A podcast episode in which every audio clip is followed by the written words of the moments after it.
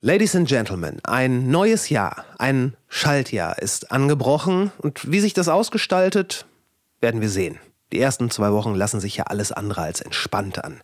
Während sich die meisten, also die große Mehrheit, darauf verständigen kann, dass es per Definition anspruchsvoller wird, sich in einer sich verkomplizierenden Welt zurechtzufinden, gibt es einige, die da ganz, ganz andere Ansätze fahren.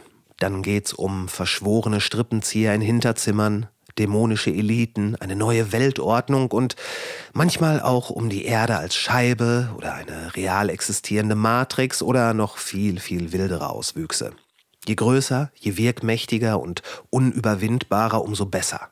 Echte Verschwörungen wie die Maskenaffäre um Jens Spahn, die Umsturzpläne von Reichsbürgern oder, naja, die gerade vom Recherchenetzwerk korrektiv aufgedeckten, buchstäblich im Geheimen stattfindenden konspirativen Treffen von AfD-Politikern, Wirtschaftsvertretern und Mitgliedern rechtsidentitärer Vereinigungen scheinen da einen viel geringeren Reiz auszuüben als magischem Denken entsprungene Phantasmen von Illuminaten, Kinderblut trinkenden Reptiloiden oder Mikrochips in Impfampullen.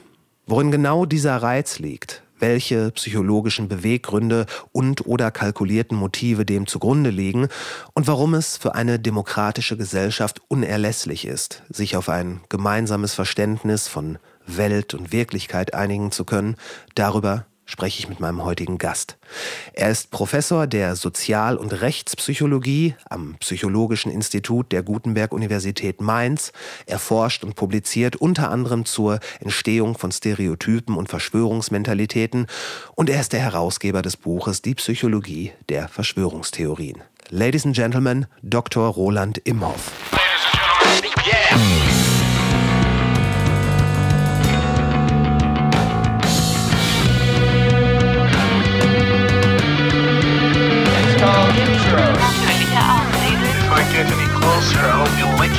Wo alles nicht ganz so schlimm oder nicht ganz so geil ist. Was wirklich drauf anliegt, könnte man Suicide bei Tiger begehen. Ja, es kann schief gehen. Und das ist Mathe. Hier werden nicht so viele Leute erschossen. 10.000 Mann, wir brauchen Pferde und Kanonen. Finde den Plan super. Die Welt geht zugrunde. Alles Kacke, bis nächste Woche. So, einen schönen guten Morgen, Herr Dr. Imhoff. Danke, dass Sie sich Zeit. Frohes neues Jahr erstmal. Das kann man, glaube ich, noch Eto. sagen. Wir sprechen heute über ein hochfaszinierendes Thema und ich weiß, warum ich das so spannend finde. Warum finden Sie oder was finden Sie an Verschwörungstheorien so spannend? ich glaube eigentlich ehrlich gesagt, dass die allermeisten Menschen, ob sie jetzt selber welchen zustimmen oder nicht, Verschwörungstheorien für ein ähm, sehr interessantes Thema halten. Und das hat natürlich unter anderem mit der narrativen Struktur zu tun. Fast alle Verschwörungstheorien erzählen uns eine Geschichte über Oberschurken im Hintergrund und potenzielle Helden, die die Schurken zu Fall bringen können. Ja, also von, ihrem, von ihrer narrativen Struktur sind die allermeisten Verschwörungstheorien, wenn auch nicht komplett ausformuliert, aber doch an klassischen antiken Tragödien orientiert. Die klassische und, Heldengeschichte. Ähm, klassische Heldengeschichte, der Held exposed die Verschwörung auf YouTube und bringt damit das Imperium des Bösen zu Fall. Und das ist ja auch nicht umsonst, dass auch in der Popkultur Hollywood-Filme eigentlich selten ohne irgendeine Form von äh, Verschwörung auskommen, ohne irgendjemand, der äh, durch geheime Machenschaften versucht, die Welt in seinem oder ihrem Sinne zu beeinflussen. Mhm. Also ich, ich persönlich, ich finde Verschwörungstheorien, wenn sie gut gemacht sind, auch ehrlich gesagt echt unterhaltsam. Das ist so ein bisschen wie ich würde da so den Vergleich zum Wrestling ziehen. Es ist spektakulär, es ist äh, eine große Show, es ist gut gegen böse ähm, und es widersetzt sich auch so gerne den normalen Regeln der Wissenschaft. Aber man weiß ja, zumindest beim Wrestling, dass das alles eine Show ist. Und bei vielen Verschwörungstheorien würde ich das auch einfach mal so mitnehmen. Aber es gibt ja nun Leute, die das ein bisschen anders sehen. Und mhm. wahrscheinlich finden Sie auch gerade die Leute, die das dann anders sehen, die das wirklich zu ihrem Glauben machen, auch interessant. Was ist, was ist bei denen los? Naja, also erstmal ähm, glaube ich, dass man gar nicht so viel Heil darin findet, ähm, die so zu besondern und zu, zu othern, wie man in Englisch sagt. Äh, das sind ja erstmal nur ähm, Personen, die einer bestimmten, von den allermeisten Medien verbreiteten Variante der Erklärung eines Ereignisses nicht so richtig über den Weg trauen und glauben, da muss mehr dahinter stecken. Und das ist ja erstmal keine ungesunde Regung. Das ist ja erstmal nicht komplett verrückt. Ähm, mhm. Spannend wird's eigentlich, ähm, weil das haben viele von diesen Verschwörungstheorien an sich, dass sie ähm, wie, so ein, wie so ein Kaninchenbau funktionieren. Also dass man irgendwann natürlich äh, immer tiefer reingerät und äh, sich immer weiter moralisch empört, was da alles dahinter stecken muss. Und wenn das wirklich niemand jemals äh, herausgefunden hat, das heißt ja, dass diese Verdeckungsmaschine noch viel ungeheuerlicher ist. Und weil man eben, äh, sage ich mal, drei Patronen mehr im Gürtel hat, um äh, Gegenevidenz abzuwehren, weil Gegenevidenz ja immer äh, Teil der bösen Verschleierung sein kann, landet man eben relativ äh, zügig in so einer sehr hermetisch abgeriegelten Überzeugung, die für äh, gegenteilige Meinung eigentlich gar nicht mehr leicht zu öffnen ist. Ich habe auch mal gehört, dass sogar gegenteilige Meinungen erst recht mit, ähm, mit Beweisen, also mit evidenzbasierten Fakten, dann sogar noch mehr zu der äh, Verschwörungsmentalität beitragen kann. Ja, also ich glaube, das ist empirisch nicht so ganz klar, weil die Schwierigkeit, die uns hier begegnet, ist natürlich, dass wir, wenn wir alltagssprachlich über Menschen, die an Verschwörungstheorien glauben, reden, häufig von so einer Karikatur ausgehen von jemandem, der full-blown mit einem äh, Aluhut in seinem Dungeon sitzt und sich irgendwie YouTube reinzieht. Und das ist natürlich in der Welt da draußen ein bisschen komplexer. Wir äh, changieren äh, und gerade auf diesen psychologischen Maßen der Verschwörungsmentalität von eben diesem einen Ende bis zum völlig naiven äh, Ende von jemandem, der glaubt, äh, Geheimdienste, Medien oder äh, Politiker könnten kein Wässerchen trüben, sondern äh, wollen immer nur Gutes und ihre schützende Hand über uns halten. Gibt es solche Menschen, Menschen noch? Die das glauben? Ja, die gibt es auch. Ja, ja. Ja, also zumindest wenn man sich diese, diese äh, Skalen anschaut, dann gibt es auch Menschen, die ihre absolute Zustimmung zu Aussagen geben, wie es gibt keinen einzigen vernünftigen Grund, Geheimdiensten zu misstrauen.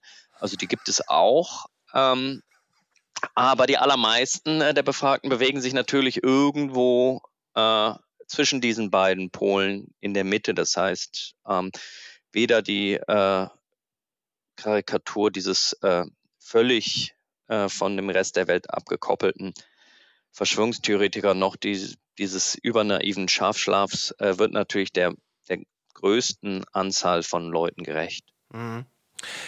Ähm, also ich, gut, eine gewisse, ich meine, dass, dass Geheimdienste Dinge im Geheimen tun, das braucht nicht allzu viel, äh, dafür muss man nicht allzu viel lesen, um da äh, auf den Verdacht zu kommen, steckt ja quasi schon im Namen. Und es gibt ja auch genug belegte Fälle, wo Geheimdienste wirklich, also ich sag mal, mindestens unethisch gehandelt haben. Ähm, wann fing das an mit, mit Verschwörungstheorien? Ich meine, mich zu erinnern, dass das mit dem äh, Attentat auf Kennedy passiert ist, weil da zumindest dieser Begriff Conspir Conspiracy Theory das erste Mal äh, wirklich publik wurde. Stimmt das?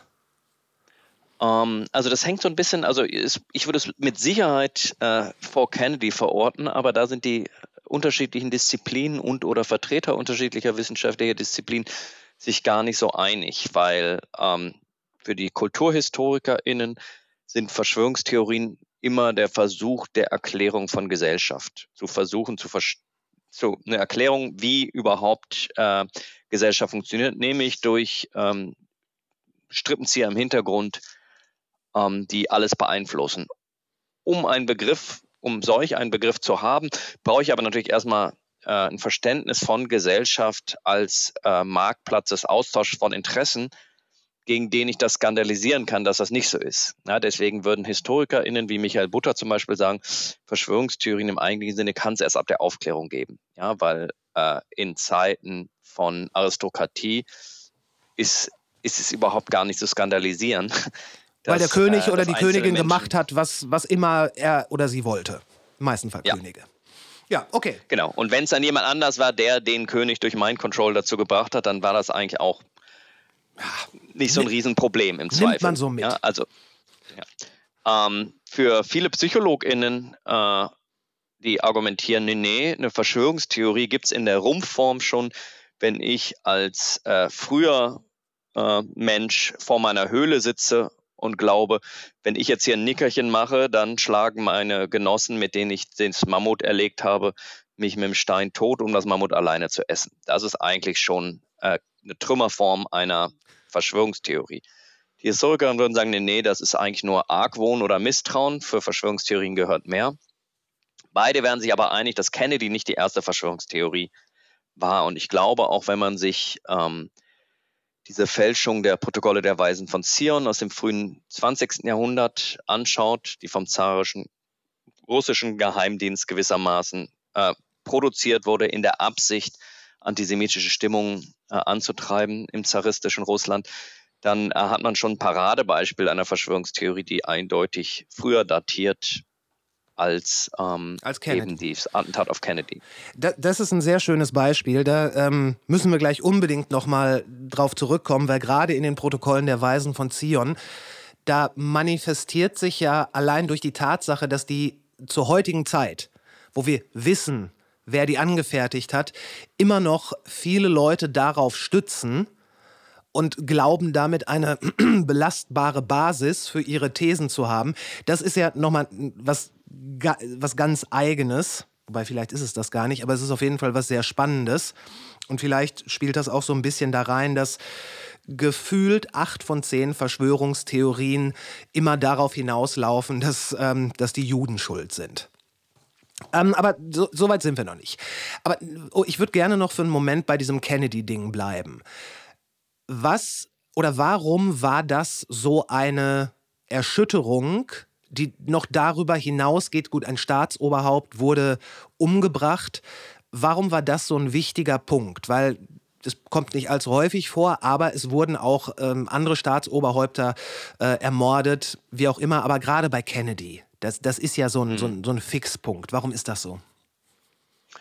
Ja, das ist eine gute Frage. Ich meine, das ist natürlich ähm, letztendlich passt ganz viel von dem, was die psychologische Forschung sagen würde, was Verschwörungstheorien wahrscheinlicher oder attraktiver macht auf diesen Fall. Da kommt sehr viel zusammen. Ja, es gibt den sogenannte, die sogenannte Proportionalitätsverzerrung, die Idee, dass eine Erklärung eines Ereignisses irgendwie von ihrer gefühlten Größe in der Waage stehen muss zu dem Effekt, den sie hat. Ja, also wir haben das sehr stark gesehen in dieser in der Covid-Pandemie zu sagen, naja, das kommt vielen Menschen ein bisschen komisch vor, dass jetzt nur weil irgend so ein random Dude in Fledermaus-Sandwich gebissen hat, auf einmal die komplette Welt lahmlegt. Ja, der Flugverkehr eingestellt ist, der Bahnverkehr äh, zum Halten kommt und äh, wir alle zu Hause bleiben und unsere Kinder mit uns. Hm.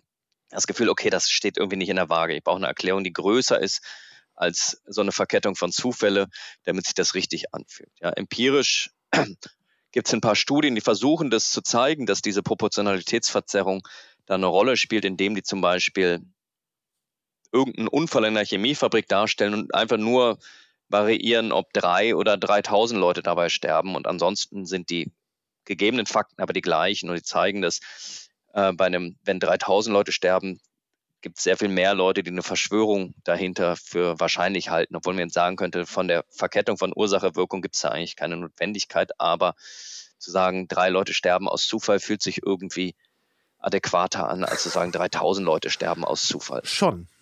Und das ist natürlich, äh, der Tod Kennedys hat natürlich zu einem, wurde natürlich wahrgenommen als ein sehr großes Ereignis, weil das welthistorisch natürlich äh, eine sehr kritische Phase war, sowohl innenpolitisch mit der Bürgerrechtsbewegung in den USA, wo sehr viel in Umbruch geraten ist, aber natürlich auch außenpolitisch, Kuba-Krise, äh, Kalter Krieg und so weiter. Und wenn dann so eine sehr charismatische und prominente Figur wie Kennedy äh, von heute auf morgen weg ist, erfordert das natürlich irgendwie für viele Menschen eine Erklärung. Und zwar eine, die darüber hinausgeht, dass eben Lee Harvey Oswald, ein völlig unbedeutender Mensch, äh, sich mit seinem Gewehr irgendwie an den Rand einer Straße stellt. Gerade vor dem Hintergrund, dass äh, in seinen letzten Wochen, Monaten Kennedy ja von dem ursprünglichen Hardliner-Kurs in gewisser Weise auch äh, wegkommen wollte.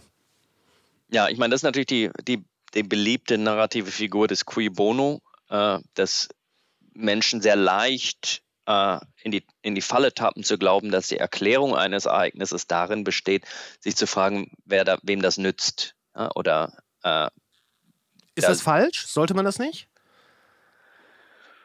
Na, äh, man könnte da lange debattieren über, über notwendige und hinreichende Bedingungen. Ja? Also ähm, nur weil ich im Lotto gewinne, heißt das nicht, dass ich die Zahlen manipuliert habe.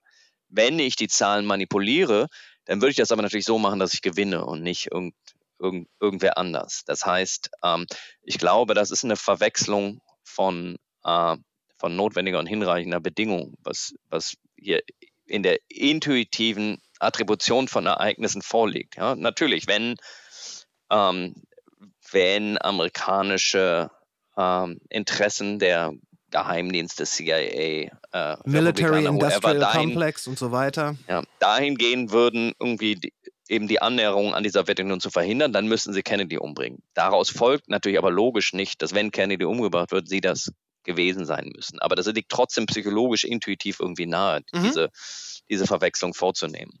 Mhm. Werden wir, äh, um schon mal vorzugreifen, in diesem Gespräch noch darauf kommen, wer das mit Kennedy war oder haben Sie da auch keine Insider-Informationen? Ja, ich, äh, ich forsche ja zur Psychologie der Verschwörungstheorien und nicht zu Verschwörungstheorien selber. Deshalb bin ich häufig äh, zum großen Erstaunen und auch Entsetzen meiner Gesprächspartner völlig blank, was die, äh, was die einzelnen Details von Verschwörungen, manche kenne ich noch nicht mal, wenn, wenn JournalistInnen mich darauf ansprechen, muss ich sagen, ist mir noch nicht begegnet, weil ich gar nicht so viel Zeit auf den einschlägigen YouTube-Kanälen verbringe, als dass ich das äh, so genau wissen würde. Aber Ihren Erich von Däniken haben Sie gelesen? Äh, äh, kursorisch. Äh, wahrscheinlich noch nicht mal die ersten halben Seite. Okay. Aber äh, Ken Jebsen habe ich mir angeschaut, die ganze Stunde. Okay. Ähm, ja, über Ken Jebsen habe ich unter anderem den, äh, den Podcast Cui Bono gehört, ähm, den ich sehr gut fand und den ich auch rein Gewissens an dieser Stelle sehr empfehlen kann. Der war wirklich gut. Ähm, aber das heißt ja, dann habe ich am Anfang die Frage fast falsch gestellt. Dann, als ich sagte, was finden Sie an Verschwörungstheorien interessant, dann hätte die Frage ja richtiger lauten müssen, was finden Sie an den Menschen und oder den psychologischen Auswirkungen, die Verschwörungstheorien glauben oder die Verschwörungstheorien haben können, so interessant? Genau, also das ist ja, also als Psychologe ne, wäre ich ähm, Literaturwissenschaftlerin oder ich wäre ja Literaturwissenschaftler, wahrscheinlich muss ich gar nicht gendern. Wahrscheinlich an dann, ähm, äh, dann wäre das natürlich mein Metier und mein äh, Gegenstand, die Verschwörungstheorie selber. Klar. Aber als Psychologe ähm, muss ich mich oder muss ich, will ich auch mich natürlich für die Menschen interessieren, die an diesen Theorien dranhängen. Was ähm, gibt, gibt es da ein Muster? Kann man, kann man so etwas sagen wie, wenn jemand, der Skepsis gegenüber dem, um noch kurz dabei zu bleiben, dem Kennedy-Narrativ hat, mit der, dieser Silver Bullet Theory und so weiter. Wenn da jetzt jemand ist, der sagt, ja, ich könnte mir schon vorstellen, dass da Kräfte im Hintergrund gewirkt haben, von denen wir nichts wissen, sind dann solche Leute automatisch empfänglicher für die Flat Earth Theory oder äh, ganz absurde Ideen von Echsenmenschen, die unter Pizza-Auslieferdiensten Kinderblut trinken? Hm. Also, wenn wir das, wie wir das in den äh, empirischen Sozialwissenschaften ja für gewöhnlich tun, vom Einzelfall abstrahieren und uns auf einer höheren Aggregationsebene Regelmäßigkeiten anschauen, dann ist das auf jeden Fall so. Und das ist auch der, würde ich behaupten, robusteste Befund in der, in der Forschung dazu, dass die Zustimmung zu jeder einzelnen Verschwörungstheorie eigentlich mit der Zustimmung zu nahezu jedweder anderer Verschwörungstheorie zusammenhängt. Also hm. das, das rechtfertigt auch erst das Reden von einer Verschwörungsmentalität, also einem generalisierten Mindset, eigentlich alles, was in der Welt geschieht, äh, wahrzunehmen als von, von bösen Mächten im Hintergrund gelenkt. Und das ist inzwischen, also in verschiedenen Kontexten, Sprachen und so weiter repliziert. Und das findet sich immer wieder auch bis zu dem Punkt, dass äh, eigentlich sich logisch ausschließende Verschwörungstheorien positiv miteinander korrelieren. Das ist Leute, die glauben, dass Osama bin Laden bereits tot war, als die US Navy SEALs sein Versteck stürmten, glauben auch, dass er noch lebt. Und äh, auch Poli Wirklich? Naja, also eine positive Korrelation muss man, muss man hier vielleicht fairerweise äh, sagen, zeigt, dass diese, diese beiden äh, Aussagen, wenn man die Zustimmung auf, auf einer Skala von 1 bis 7 abträgt, Personen in eine ähnliche Rangfolge sortieren. Okay. Das ähm, heißt, dass Menschen, die der einen Aussage sicher äh, zustimmen, tendenziell auch eher der anderen zustimmen. Und das gleiche bei der Ablehnung. Neuere Analysen zeigen, dass das vor allem durch die Ablehnung getrieben wird. Also ähm, Menschen, die, es gibt viele Menschen, die lehnen beide Theorien komplett ab. Mhm. Und die auf Seiten der Zustimmung ähm, haben wir eigentlich gar nicht so viele Leute, die beiden Theorien komplett und voll und ganz zustimmen, aber vielleicht beiden so eine 5 auf einer 7er Skala geben und sagen, boah, unwahrscheinlich finde ich das nicht. Ja, das heißt, das ist nicht notwendigerweise völlig unlogisch oder, oder dem gesunden Menschenverstand widersprechend. Ja, aber ja. es gibt diese Zusammenhänge. Ja. Ja, ich, ich, ich erinnere mich äh, daran, dass mich mal jemand äh, angesprochen hat, der es wirklich innerhalb von fünf Minuten Redeschwall geschafft hat, nahezu alle bekannten Verschwörungstheorien der westlichen Welt, also wirklich von Kennedy, äh, Kalter Krieg bis hin und einschließlich Covid, alles unter einen Hut zu bringen. Das war, das war sehr beeindruckend, aber gleichzeitig auch ein bisschen beängstigend, weil das war eben einer dieser Charaktere, kein Aluhut, der mit Konserven im Keller sitzt, sondern das war ein Familienvater aus einer ordentlichen Mittelschichtsnachbarschaft. Das ähm, bedeutet denn, dass Leute, die misstrauisch sind über, ähm, über Vorgänge in der mhm. Politik, in der Wirtschaft, dass diese Menschen dann auch gleichzeitig ähm, verschwörungsaffin sind oder Verschwörungstheorieaffin sind? Nö, nicht notwendigerweise. Und ich glaube, wir müssen auch ein bisschen, ähm, also das ist zumindest das, was wir machen, uns ein bisschen vom Alltagsgebrauch des Begriffs distanzieren. Ja, weil äh, in der Alltagssprache heißt Verschwörungstheorien A stimmt nicht, B ist komplett irre und C, die, das Glauben haben, irgendwie an einer Waffel. Das ist aber nicht der Begriff, den wir in der wissenschaftlichen Auseinandersetzung gebrauchen können, sondern die meisten, da gibt es eine lebendige Debatte darum, wie viel Normativität darf in unseren Definitionen drinstecken, aber die meisten äh, KollegInnen äh, stützen sich auf eine sogenannte minimale Definition. Also sagen, eine Verschwörungstheorie ist eine Theorie darüber, dass eine Verschwörung stattgefunden hat. Unabhängig von ihrem Wahrheitsgehalt, unabhängig äh, davon, wie die Evidenzlage ist. Und das heißt natürlich, dass es Verschwörungstheorien gibt, die wahrscheinlich ziemlich gut mit, den, mit der Evidenz übereinstimmen. Also ja, dass es wirkliche jetzt, Verschwörungen dann gibt. Natürlich. Menschen haben in ihrem Verhaltensarsenal, sich verschwören zu können. Dann muss es auch so sein, dass manche Verschwörungstheorien irgendwie ins Schwarze treffen. Ja, also ähm, wenn wir das sozialwissenschaftlich betrachten, wäre die Annahme, dass ähm, VW-Manager sich gemeinsam mit Softwareingenieuren dazu verabredet haben, eine Schadsoftware in VW-Dieselfahrzeuge einzubauen, die dazu führt, dass die auf dem TÜV-Prüfstand besser aussehen als eigentlich legitimerweise im realen Straßenverkehr. Das wäre eine Verschwörungstheorie in Aber das war ja nur ein Versehen. Definition. Das war ja nur ein Versehen. Die haben sich ja sogar noch dafür entschuldigt. ja? Okay. Ne? Also dann ist die, auch da ist die Frage, genau. Also wäre das aus Versehen passieren, dann würde es tatsächlich aus der Definition rausfallen, weil Intentionalität müssen wir schon annehmen. Ähm, aber wenn man ihnen jetzt unterstellen würde, dass sie das nicht aus Versehen gemacht haben, das wäre der Beginn einer Verschwörung. Das wäre eigentlich eine Verschwörungstheorie in der Definition, wie die Sozialwissenschaften sich das anschauen. Und das heißt, ähm, dass gar nicht so viel Stigma an diesem Begriff hängt notwendigerweise, wie man das sagen würde. Das heißt, ich kann kritisch denkender Mensch sein und zuweilen auch eine Verschwörungstheorie annehmen, indem ich zum Beispiel sage, in dem Moment der Verfassungsschutz wusste mehr über die NSU-Morde, als sie zugegeben haben, weil die NSU von V-Männern unterwandert war. Das ist eine Verschwörungstheorie. Bin Mhm. ich deswegen irre? Oder der Person, die das sagt, ist sie deswegen irre? Nicht notwendigerweise. Ja, manchmal, manchmal führt kritisches Denken eben auch äh, dazu, Hinweise zu sehen, die tatsächlich auf nicht transparente Machenschaften hindeuten.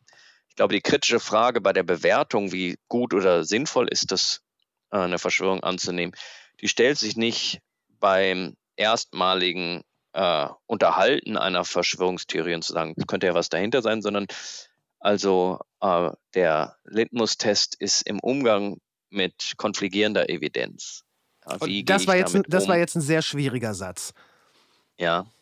Also die Frage, ähm, ich glaube, wenn man bewerten will, ist das gut oder sinnvoll oder nicht gut oder sinnvoll, an eine Verschwörungstheorie zu glauben, Mhm. dann äh, darf man sich nicht so leicht machen zu sagen, es ist immer falsch und böse und pfui, an eine Verschwörungstheorie zu glauben, sondern ähm, da, wo sich das vielleicht eher zeigt, ist, wie gehe ich damit um, wenn ich Evidenz oder Daten habe, die eigentlich gegen eine Verschwörung sprechen.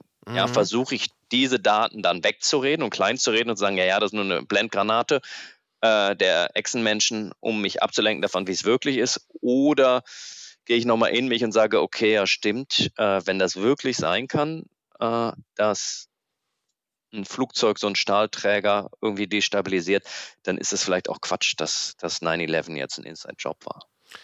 Also man sollte, man sollte sowohl die, die, die Herleitung oder man sollte in der Lage sein, die Herleitung von Ereignissen in Frage zu stellen, aber man sollte mit der gleichen Kritik auch der Antwort begegnen, die man sich dafür ausgedacht hat. So sagen wir, hat Jens Spahn während der Corona-Zeit ähm, da mit den Masken, um vor, sich selber Vorteile zu verschaffen, schmutzige Deals eingefädelt?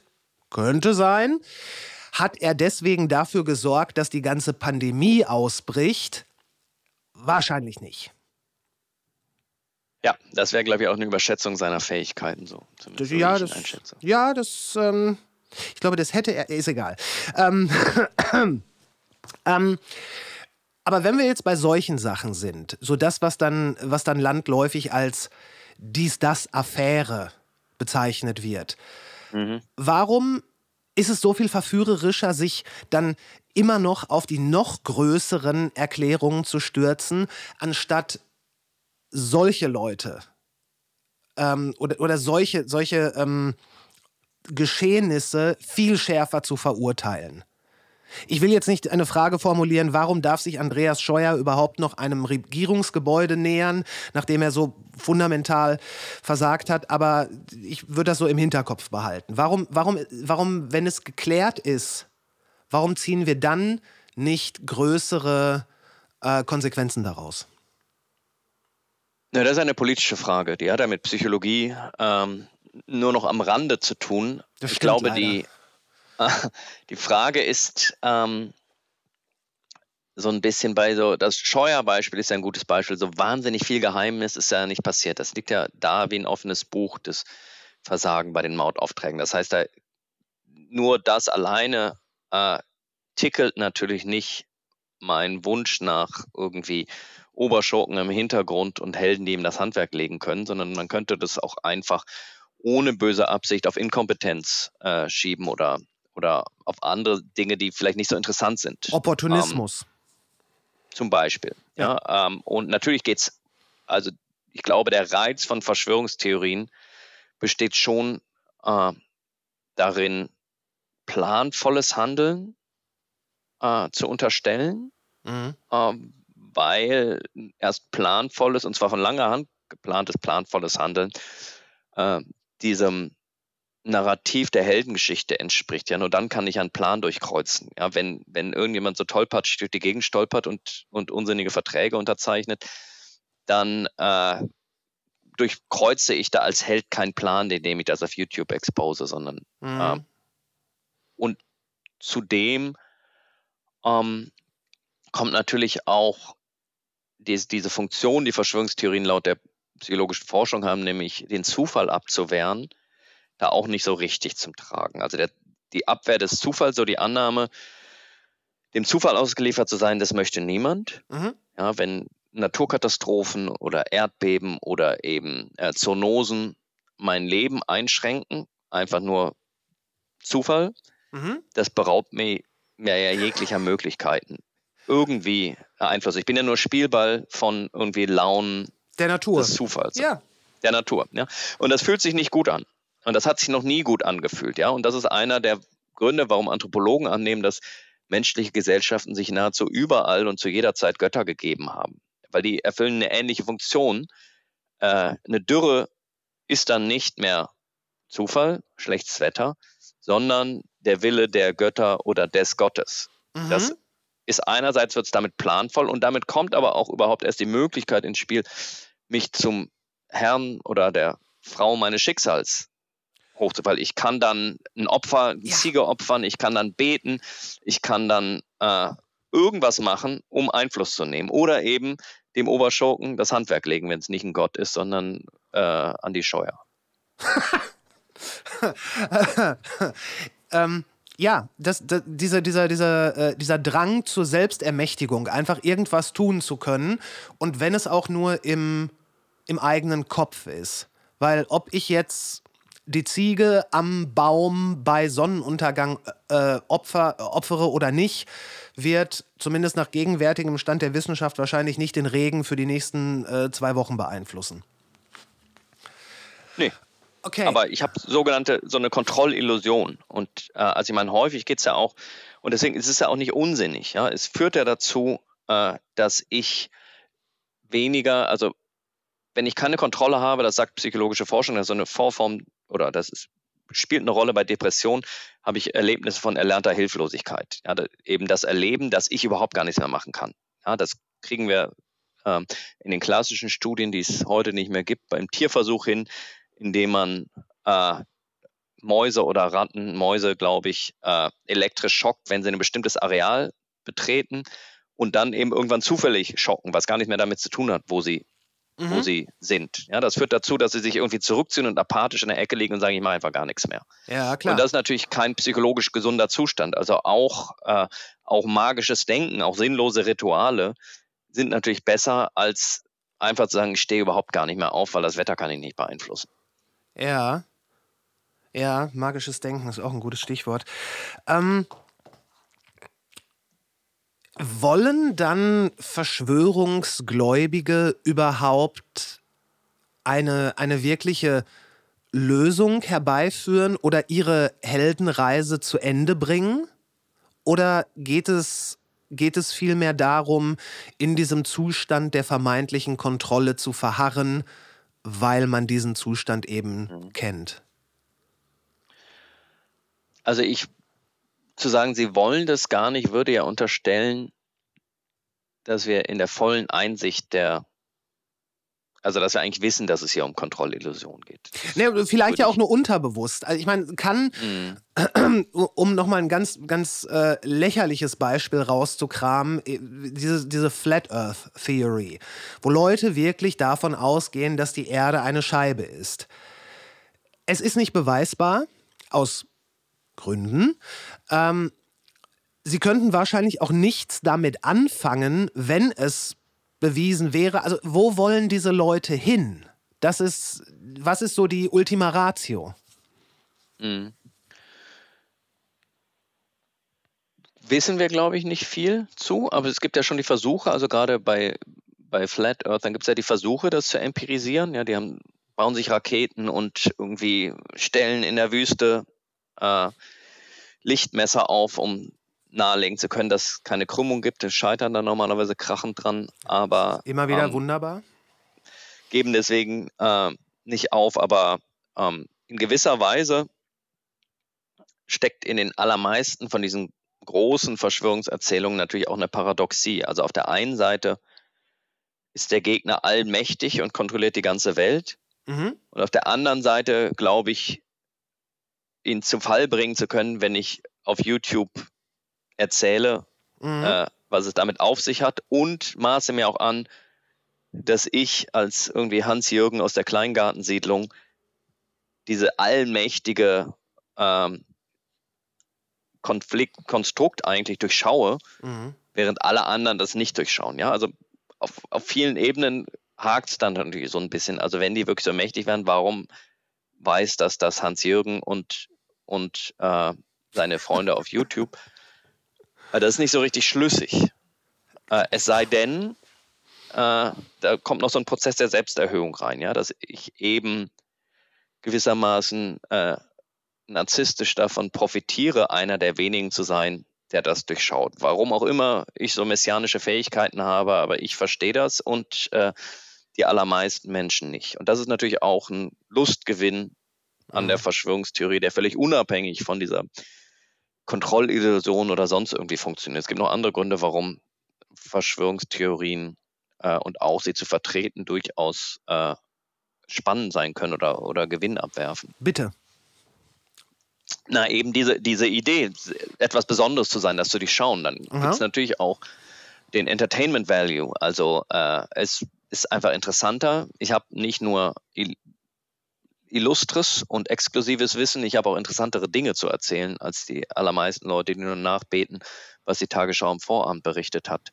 Mhm. Ähm, und klar lassen sich äh, Verschwörungstheorien gewissermaßen auch ähm, nutzen für, also im Prinzip nur als Mittel zum Zweck, entweder für politische Zwecke, also für politische Demagogie, Propaganda, äh, innenpolitische Zwecke gibt natürlich auch viele äh, Menschen in mächtigen Institutionen, die mit verschwörungstheoretischer Rhetorik operieren, mhm. aber häufig auch für ganz äh, triviale äh, ökonomische Zwecke.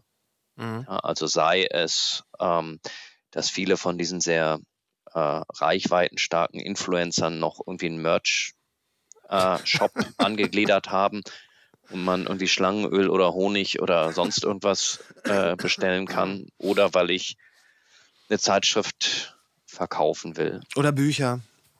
Oder Bücher, ja. Mhm. Ja, monetäre Gründe.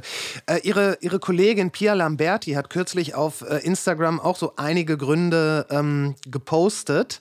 Und äh, politische Gründe, ideologische Gründe, monetäre Gründe, das macht auch für mich Sinn. Das, der letzte, den sie gepostet hat, den fand ich sehr interessant. Wunsch nach Chaos. Gibt es sowas? Gibt es ja. wirklich den Wunsch nach Chaos in den Menschen?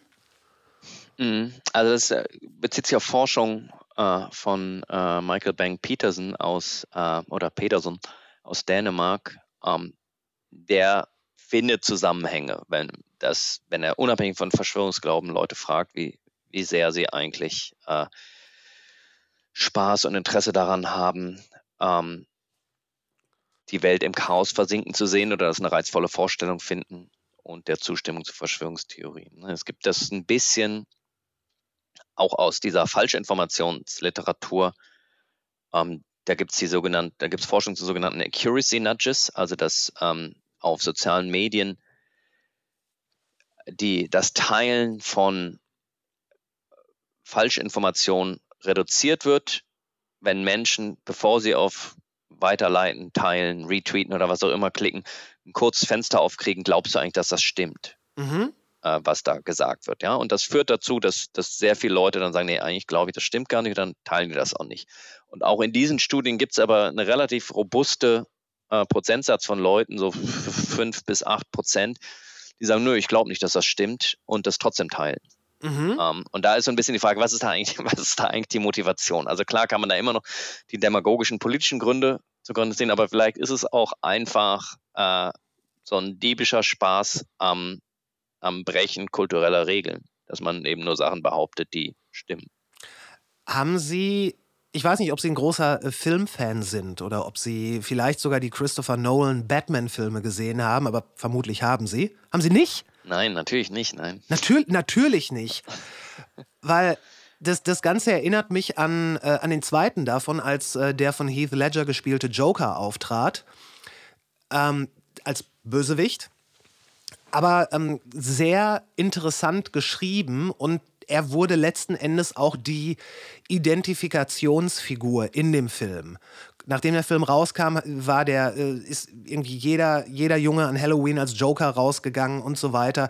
Ken Jebsen hat das Joker-Make-up übernommen. Ähm, das war filmisch wirklich so ein, so ein, so ein kultureller Moment. Und da gibt es halt auch diesen Spruch, äh, als, als also Bruce Wayne und sein Butler äh, Alfred darüber rätseln, was denn da nun eigentlich die Motivation ist, da kommt dann dieser Begriff oder dieser Satz von Alfred, manche Menschen wollen die Welt einfach brennen sehen. Das Ganze wird dann noch dadurch untermauert, dass äh, der Joker ein riesiges, einen riesigen Dagobert Duck-artigen Haufen Dollarscheine äh, zusammengetragen hat und die einfach verbrennt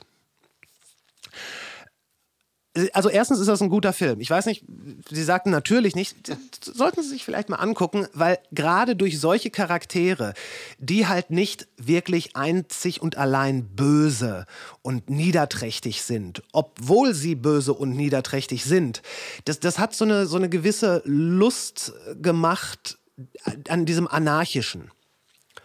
Und vielleicht haben sich dadurch dann einige Leute, wahrscheinlich nicht wenige Leute, auch so ein bisschen bestätigt gefühlt, dieses schaffen wir mal Chaos. Vielleicht sogar in der Hoffnung, vielleicht erwächst aus dem Chaos dann irgendwie was Besseres, wobei die meisten dieser Menschen natürlich keinen Plan haben, wie daraus was Besseres erwachsen könnte.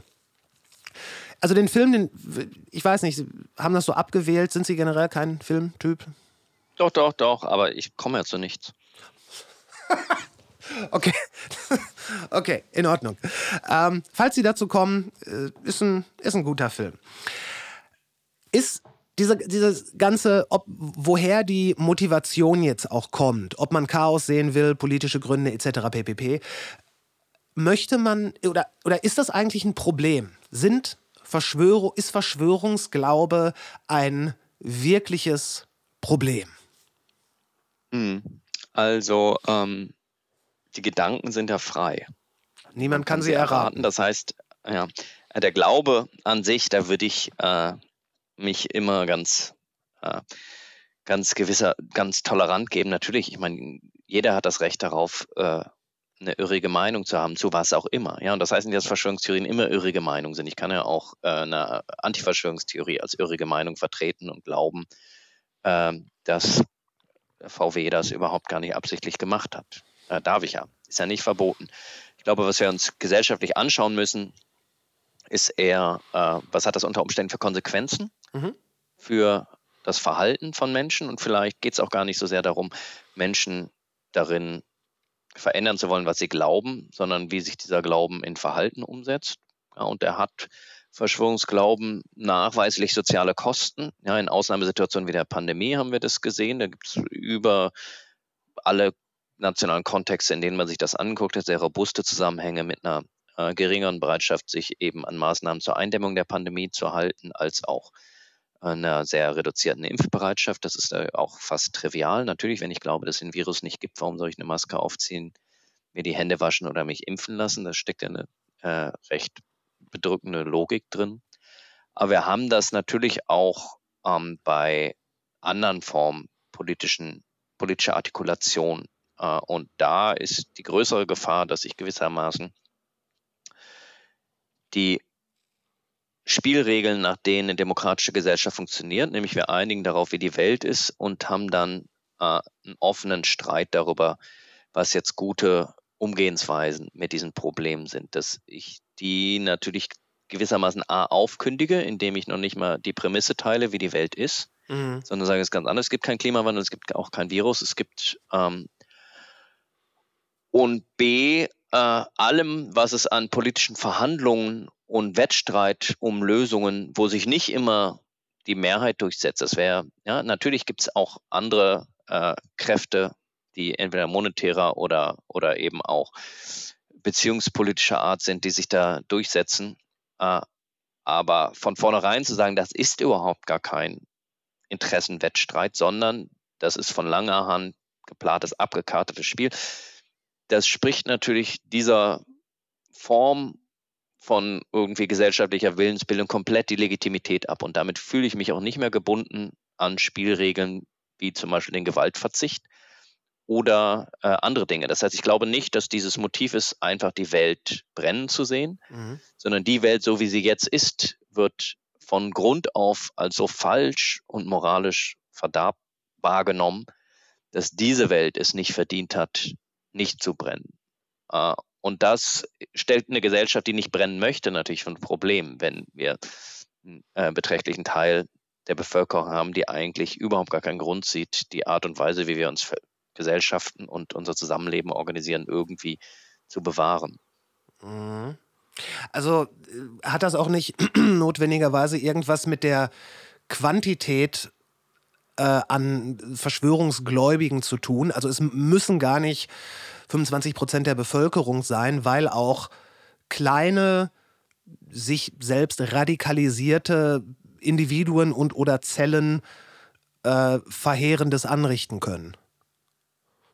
Ja, also wir haben natürlich kein äh, komplettes Ursache-Wirkungsmodell von äh, zum Beispiel auch so Einzelattentäter innen. Mhm. Aber völlig klar ist, dass viele von diesen sogenannten Lone Wolves äh, von Anders Breivik bis Halle und ähm, Hanau in ihren Pamphleten, die sie hinterlassen haben, die strotzen ja nur, die sind ja voll von Verschwörungstheorien. Ja. Da geht es um den Kulturmarxismus und die Juden und ähm, alles Mögliche. Das heißt, ähm, was da jetzt Henne und Ei ist, können wir natürlich nicht wissen, ob, die, ob der Hass auf diese Gesellschaft und bestimmte Teile von ihr zuerst entsteht und Verschwörungstheorien dann gewissermaßen im Nachhinein so als Legitimation herangezogen werden oder ob diese, äh, dieser Verschwörungsglauben für sich schon äh, einen radikalisierenden äh, Charakter hat oder eine Wirkung entwickelt. Das können wir natürlich nicht mit Sicherheit sagen, ist aber, glaube ich, nicht zufällig. Gibt es auch Analysen von äh, KollegInnen aus der Politologie, die sich so äh, bewaffneten Terrorgruppen und ihre Manifeste angeschaut haben und mhm. finden, mhm. dass es eigentlich eher die Ausnahme ist, wenn die nicht verschwörungstheoretische Rhetorik in ihren Begründungszusammenhängen äh, zitieren. Da gibt ganz wenige dieser bewaffneten Gruppen, die, aus, die nicht mit äh, eben einer Verschwörung im Hintergrund operieren. Und diejenigen, für die diese Analysen das behaupten, die würde ich aber trotzdem für fraglich halten, weil ich natürlich auch äh, bestimmte sage ich mal, Analysen des Wirtschaftssystems, des Kapitalismus, die das sind, was Popper Vulgärmarxismus nennt und eben nicht die Probleme als eine Verkettung ähm, von einer systeminhärenten Logik verstehen, sondern als gewissermaßen Verschwörung von mächtigen Eliten. Mhm. Die sind natürlich nicht unproblematisch und das äh, haben wir häufig in so personalisierender Kapitalismuskritik, dass, dass irgendwie die Rhetorik dahin geht, dass das Problem einzelne CEOs sind oder, äh, oder Interessenvertreter von Wirtschaftsverbänden äh, und dass es eigentlich um die Player geht und nicht um das Game. Und da würde man aus einer sag ich mal, systemkritischen Perspektive eigentlich sagen, nee, das ist genau der Irrweg, der uns in so Verschwörungstheorien führt. Mhm. Also, dass das, dass das, ja, aber würde, würde dann nicht äh, um, im Umkehrschluss, wenn man sagt, die, das Game selber ist verkehrt, würde das dann nicht das noch mehr begünstigen? Naja, ich meine, also erstmal muss man das ja nicht. Man kann ja auch der Meinung sein, dass es eine sinnvolle und vernünftige Art und Weise ist, sich äh, zu vergesellschaften. Ja. Ähm, und wenn ich davon ausgehe, naja, es ist nicht, es sind nicht Personen, also Verschwörungstheorien operieren ja so, dass ich Schuldige identifiziere für einen gesellschaftlichen Missstand. Mhm. Ähm, und äh, das wird ein stumpfes Schwert, wenn es eigentlich gar nicht mehr Schuldige gibt, sondern eigentlich äh, eine Gesellschaft, die sich äh, ein bestimmtes Regelsystem gegeben hat oder erstmal eine Form der, des gesellschaftlichen Zusammenlebens jetzt nicht unbedingt basisdemokratisch abgestimmt hat, aber, aber sich irgendwie gegeben hat, ähm, und dann wird natürlich, ja, dann wird es schwieriger, einzelne Schuldige zu identifizieren, sondern dann hat jeder eben Anteil an der Aufrechterhaltung eine, eines gesellschaftlichen Zusammenlebens. Wenn man das so problematisch findet, dann muss man sich eben überlegen, wie kann man sich als Gesellschaft anders vergesellschaften, wie kann man mhm. anders Zusammenleben organisieren. Und dann äh, sind, glaube ich, viele von dem, was wir als potenzielle Probleme oder problematische Konsequenzen von so personalisierender Kritik sehen, würden dann wegfallen, weil es eben mich nicht mehr berechtigen würde, äh, einzelne Individuen anzugreifen oder zu dämonisieren, sondern ich müsste eben wahrscheinlich sogar konstruktiv überlegen, wie will man sich denn äh, als Gesellschaft organisieren auf eine andere Art und Weise, wo wir nicht alle das machen, was ich problematisch finde. Ist das nicht so ein bisschen das, was die äh, Reichsbürgerbewegung gerade anstrebt?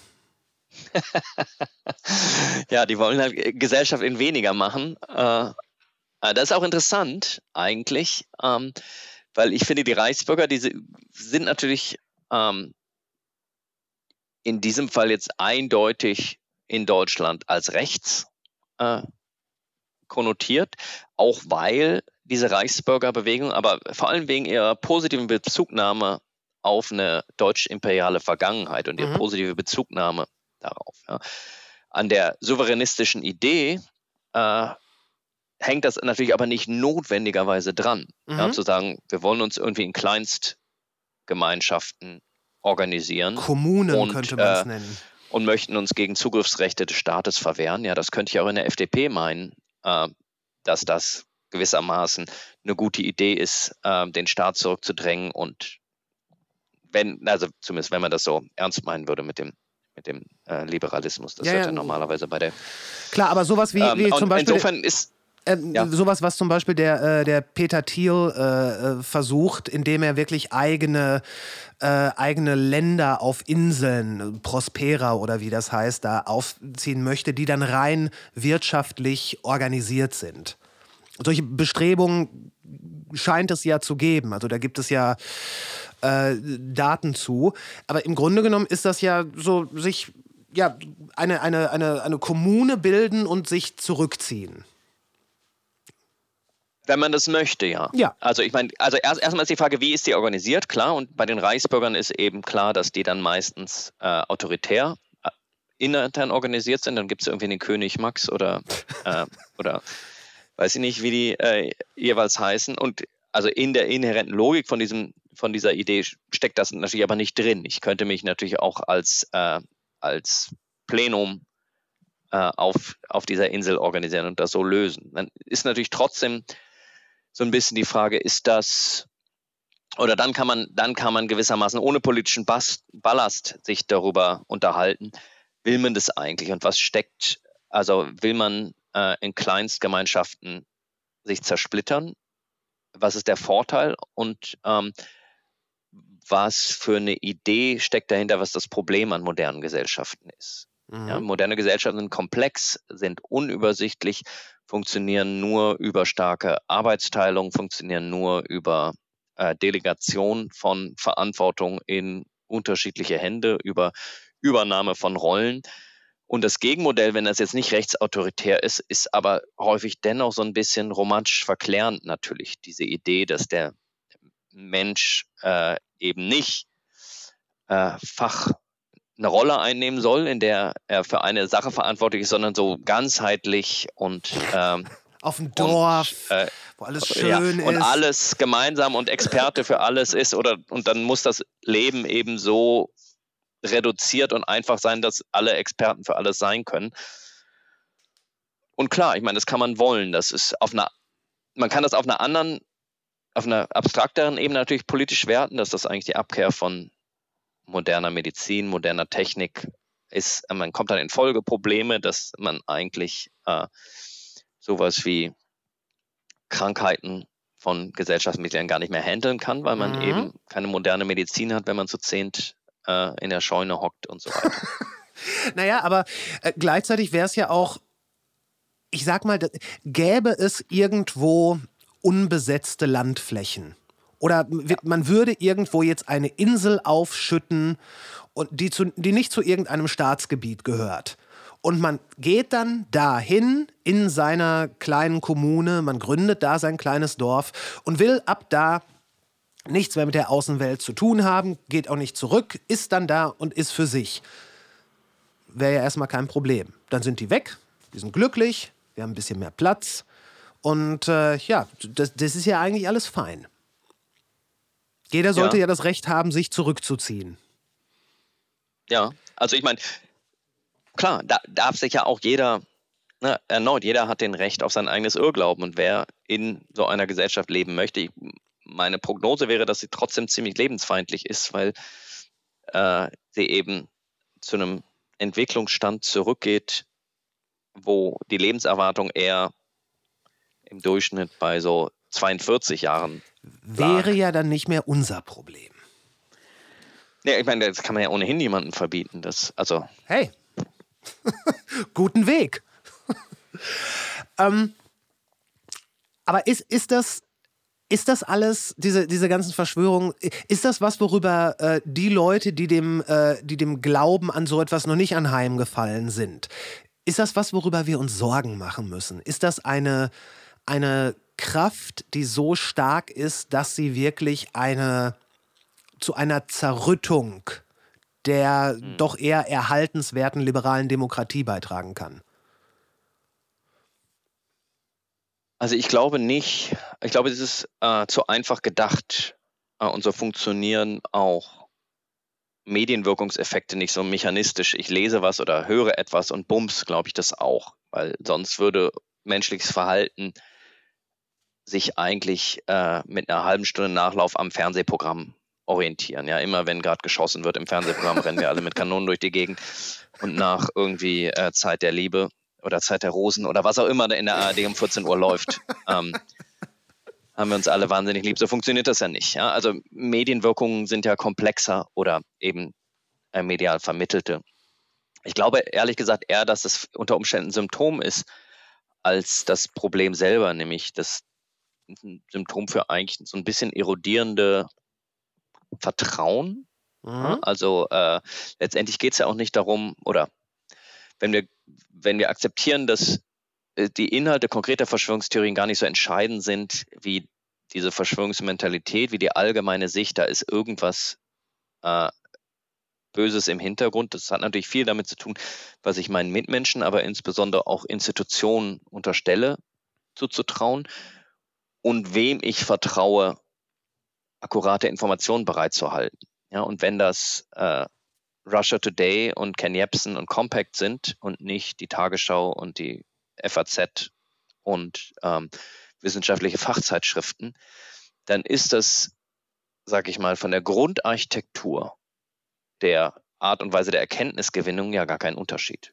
Ja, ich, Mhm. ich lese etwas, akzeptiere es und sage, sondern ich vertraue unterschiedlichen Quellen. Mhm. Ja, also du glaubst der Tagesschau, ich glaube Russia Today. Also das macht ja nicht mich zu einem Idioten und äh, sondern wir unter wir vertrauen unterschiedlichen Quellen. Insofern ist da nichts inhärent falsch dran, aber gesellschaftlich ist es natürlich ein Riesenproblem, das eben angesprochen, wenn wir uns nicht mehr, mehr darauf einigen können, wie die Welt ist, Mhm. dann äh, müssen wir uns gar nicht streiten darüber, wie wir die Probleme in der Welt lösen, weil wir ja von unterschiedlichen Prämissen ausgehen. Mhm. Und das ist für eine demokratische Gesellschaft natürlich sehr wohl ein Problem. Wie man das lösen kann, äh, ist Mhm. nicht so ganz klar. Ähm, aber das bisschen äh, Forschung, das es zu Verschwörungstheorien gibt, würde schon suggerieren, dass so ein äh, Erleben davon, sich abgehängt zu fühlen, äh, Erleben äh, von irgendwie sich prekarisiert zu fühlen oder, oder äh, wenig Einfluss auf Entscheidungen zu haben, sicherlich nicht hilfreich ist, um Vertrauen herzustellen. Das heißt, ähm, wenn man das zynisch sieht, kann man sagen, dass eine Gesellschaft, äh, die kein Problem damit hat, dass es äh, eine wachsende soziale und ökonomische Ungleichheit gibt, sich nicht wundern muss, wenn einige Leute sich äh, nicht ernst genommen oder akzeptiert fühlen in der Gesellschaft. Ja? Also Verschwörungstheorien sind insbesondere dann attraktiv, wenn ich ein persönliches Scheitern erlebe. Eine Gesellschaft, in der viele Leute scheitern, hat vermutlich ähm, nicht die besten Chancen für ein verstärktes gesellschaftliches Vertrauen und Zusammenhalt. Ja, das, das ist ja geradezu logisch.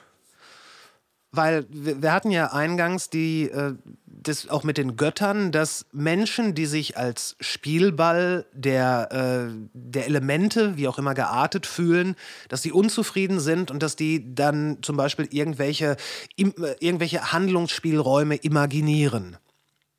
Ja.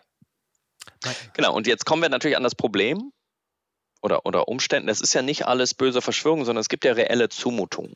Mhm. Ja, und eine reelle Zumutung ist ja zum Beispiel, dass äh, Menschen, die vor 100 Jahren Kohle verbrannt haben, als gäbe es keinen Morgen, äh, das n- einen sage ich mal, Eigendynamik gestartet haben, die dazu führt, dass wir eben nicht so weitermachen können wie bisher, sondern also ne, der Klimawandel nötigt uns echte Zumutungen zu. Zumindest können wir nicht weitermachen wie bisher und irgendwie wird es mit dem äh, Agrardiesel für alle auch nicht endlos weitergehen. Ja, Oh und das, das, das ist natürlich etwas, ähm, das jenseits von Absicht, das kann ich auch als noch so wohlmeinender Politiker, kann ich das ja nicht aus der Welt schaffen. Ja, ich kann es natürlich ignorieren und verschieben und einfach sagen, nö, Tempolimit kommt überhaupt gar nicht in die Frage, äh, Ja. freie Autofahrt für freie Bürger, aber es löst das Problem natürlich nicht.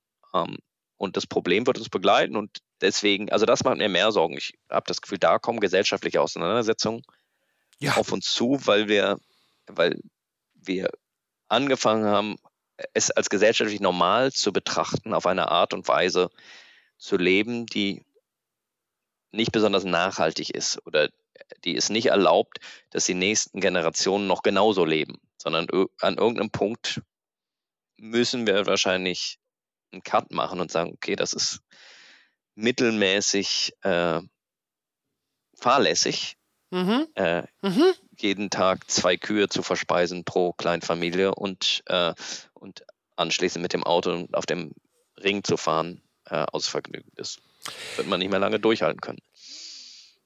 Wenn Sie das jetzt ansprechen, so die ganzen Möglichkeiten, wie man ähm, den Auswirkungen des Klimawandels begegnen kann, da gibt es ja, und das ist, das ist was, etwas, was ich sehr frustrierend finde, es gibt ja Möglichkeiten. Es gibt, es gibt viele kleine Bausteine, die man nutzen kann. Das sind teilweise oder zum größten Teil politische, aber eben auch persönliche Hebel, die man bedienen kann. Und keiner davon würde zu einem äh, absoluten Erfolg und quasi so, wir machen jetzt das und dann ist das Problem aus der Welt. Sondern viele kleine Baby-Steps. Und ich finde es so unglaublich frustrierend, dass wirklich viele gute Ideen bereits auf dem Tisch liegen. Wie gesagt, jede in ihrer Nische. Und dass ich in meinem Podcast mit Leuten über sowas spreche, aber dass, dass, dass dass das in der, in der Fläche, in der Breite nie Anklang findet. Ich hatte, ich hatte ein Gespräch mit äh, der Fotojournalistin Maren Krings. Die war in der Ukraine, wo jetzt schon zu Kriegszeiten mittels äh, sogenanntem Hanfkalk Wiederaufbau äh, betrieben wird. Das ist ein Baustoff, der ist relativ easy zu handeln. Äh, man kann keine Hochhäuser daraus bauen, aber so drei, vier Stöcke kein Problem. Der ist CO2-negativ, weil der das Material bindet und so weiter. Und das ist also kein Hexenwerk. Und da wittere ich eine Verschwörung, Herr Dr. Imhoff, dass so, etwa, dass so etwas nicht breitbandig ausgerollt wird. Ja, ich glaube, es ist eigentlich einfacher. Also die, oder vielleicht auch nicht einfacher. Ähm, ich glaube, wo wir mit zu kämpfen haben, ist eigentlich, ähm, ja, manche nennen das Politikversagen, aber ich sag mal, die große Angst davor, unliebsame Entscheidungen zu treffen und es deshalb den Individuen zu überlassen. Und damit, damit äh, kommen wir in das, was die Verhaltensökonomen kollektive Dilemmata nennen. Ich muss eigentlich selber verzichten oder irgendwie Kosten auf mich nehmen. Zum Beispiel habe ich keinen vierten Stock auf meinem Eigenheim und das wird nichts mit der Dachterrasse, äh, weil ich darauf verzichte, äh, um uns alle zu retten. Und das funktioniert aber nur, wenn alle anderen das auch machen. Ich weiß aber nicht, ob alle anderen das auch machen. Ja? Und äh, in solchen kollektiven Dilemmata scheitern Personen krachend. Ja, Die Mhm. gibt es in so verhaltensökonomischen Spielen. Man muss irgendwie für ein kollektives Gut äh, Geld abgeben und nur wenn insgesamt ein bestimmter Betrag zusammenkommt, kann jeder mit Geld nach Hause gehen und wenn nicht, dann gehen alle mit Null nach Hause. Das kriegen Versuchspersonen in diesen Experimenten sehr selten hin, selbst wenn die Bedrohung äh, massiv ist, dass, 90, dass es eine 90-prozentige Wahrscheinlichkeit gibt, dass das Geld dann für alle weg ist. Ähm, und das ist aber kein prinzipielles Problem, sondern deswegen hat sich, haben, hat sich der Homo sapiens Gesellschaften gegeben Mhm. mit Regeln und sozialen Normen. Und äh, genau dafür sind solche Institutionen eigentlich da, zu sagen, ne, zwei Prozent des weltweiten CO2-Haushalts geht auf Beton zurück. Wir brauchen Regeln, wie viel Beton kann man verbauen. Darf man eine Parkgarage mit gigantomanischen Anzahl von Beton bauen? Nee, das geht nicht. Das können wir uns als Gesellschaft nicht leisten. Dazu brauchst du aber irgendwie Weichenstellung, dazu brauchst du politische Regeln. Die sind aber nicht zu machen, wahrscheinlich mit einer Partei, die sich davor scheut, allgemeinverbindliche Regeln, die die Freiheitsrechte des Einzelnen tangieren, mitzutragen. Also das könnte man auch beim Tempolimit durchexerzieren, das kann man bei, ja, wenn es stimmt, dass dass Rindfleischverzehr und Kuhmilchprodukte in der Nahrungsbranche einen großen Teil der CO2-Bilanz äh, tatsächlich verursachen, mhm. dann kann man natürlich appellieren und sagen, ey Leute, esst mehr Pute. Oder man kann auch einfach sagen, das hat soziale Kosten für die ganze Gesellschaft. Wir müssen das irgendwie entweder monetär besteuern oder äh, nicht mehr subventionieren. Bestimmte Formen der Haltung verbieten oder sonst irgendwas. Mhm. Aber ich meine, dafür gibt es Institutionen, dafür gibt es Regeln.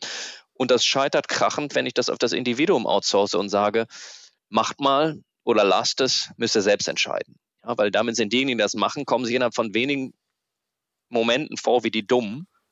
Naja, äh, und das ist dann das Argument. Dann wieder auf. Ja, dann heißt es, ja, warum soll ich denn irgendwas machen? Ich sehe doch, was passiert. Ähm, ja, das Gut, jetzt reden wir doch über Politik.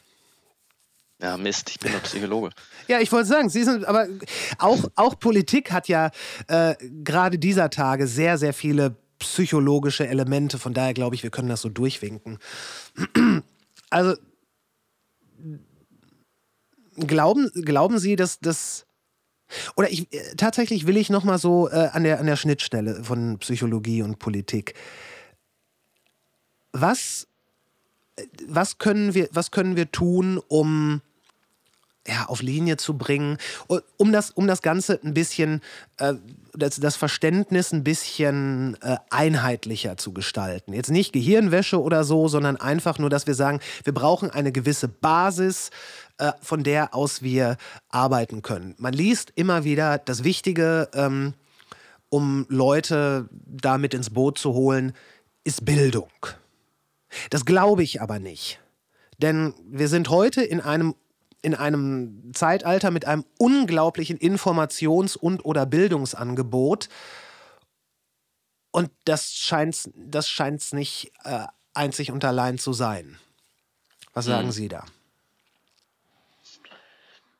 Also für die Frage der Akzeptanz des menschengemachten Klimawandels gibt es tatsächlich ganz gute Daten, dass sich äh, die politischen Lager mit zunehmender Bildung polarisieren. Also ähm, sind vor allem amerikanische Daten. In den USA sind sich gering gebildete Demokraten und Republikaner gar nicht so unähnlich. Die denken beide, ja, kann es schon geben, so genau weiß ich nicht. Aha. Die gebildeten Demokraten sagen, es gibt auf jeden Fall einen menschengemachten Klimawandel, wir müssen was dagegen tun. Die gebildeten Republikaner sagen, es gibt auf keinen Fall menschengemachten Klimawandel, das ist alles ein Hoax.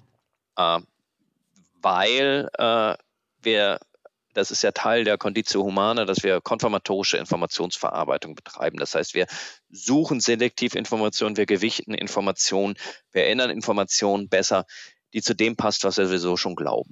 Aha. Und äh, da hilft auch Bildung. Die Bildung macht mich eher äh, besser vielleicht sogar da drin, äh, konfirmatorische Informationen zu verarbeiten, weil ich weiß, wo ich selektiv meine Quellen finden muss, die das bestätigen, was ich ohnehin schon äh, denke. Das heißt, ja, die Forschung würde würde dem zustimmen, Bildung alleine wird es nicht sein. Was ist es? Aber äh, ohne Bildung funktioniert es wahrscheinlich auch nicht. Also ich muss ja irgendwie, wenn ich zu einer Übereinkunft kommen will, wie die Welt ist, dann muss ich natürlich irgendwie Tools haben, das herauszufinden. Mhm. Werden wir für den geringsten Teil der Information das in erster Hand äh, erfahren können. Ja, also wenn ich wissen will, wie es in Afghanistan ist, dann kann ich nicht immer hinreisen. Und wenn ich wissen will, ob es einen menschengemachten Klimawandel ist, gibt, dann muss ich eigentlich die Berechnung vom Intergovernmental Panel on Climate Change nachvollziehen können. Und das kann ich nicht, ohne das studiert zu haben. Das mhm. heißt, äh, ich muss äh, eigentlich für fast alles, was Weltwissen betrifft, an irgendeinem Punkt von Verstehen auf Vertrauen wechseln. Mhm. Ja, und das mache ich auch schon früh. Ich glaube ja auch das, was im Schulbuch steht. Da hat mir irgendjemand einen Schuh hingemalt und gesagt, so sieht Italien aus. What do I know? Ja, ich habe das noch nie von oben gesehen. äh, aber ich akzeptiere das erstmal so. äh, dass Italien aussieht wie ein, wie ein Stiefel, weil ich habe ja keine andere Wahl. Das heißt, ich muss ja anderen Quellen vertrauen. Und ähm, ich glaube, die, die kritische Frage ist nicht so sehr die, müssen wir Menschen mehr beibringen, sondern wie schaffen wir es, Vertrauen in wissenstransportierende Institutionen zu haben. Ich bin Ja, ganz und Ohr und mache mir Notizen. Ja, äh, und da, also, ich, einfacher ist es zu sagen, wo ich glaube, was zu kurz greift. Und was ich glaube, was zu kurz greift, ist das, was lange Zeit unter, unter Medienkompetenz galt, nämlich, wenn jemand was behauptet, was du nicht glaubst, dann google doch mal und guck, ob es stimmt. Mhm. Ähm, und guck mal, ob du einen Fact-Checker findest, der das vielleicht richtig stellt. Das funktioniert für unschuldige, naive Falschinformationen. Ja, wenn ich irgendetwas lese und denke, ach krass, das könnte stimmen, und dann sagt mir der Faktenfuchs vom Bayerischen Rundfunk, aber nee, stimmt gar nicht, und sage ich, ah, hätte ich beinahe geglaubt.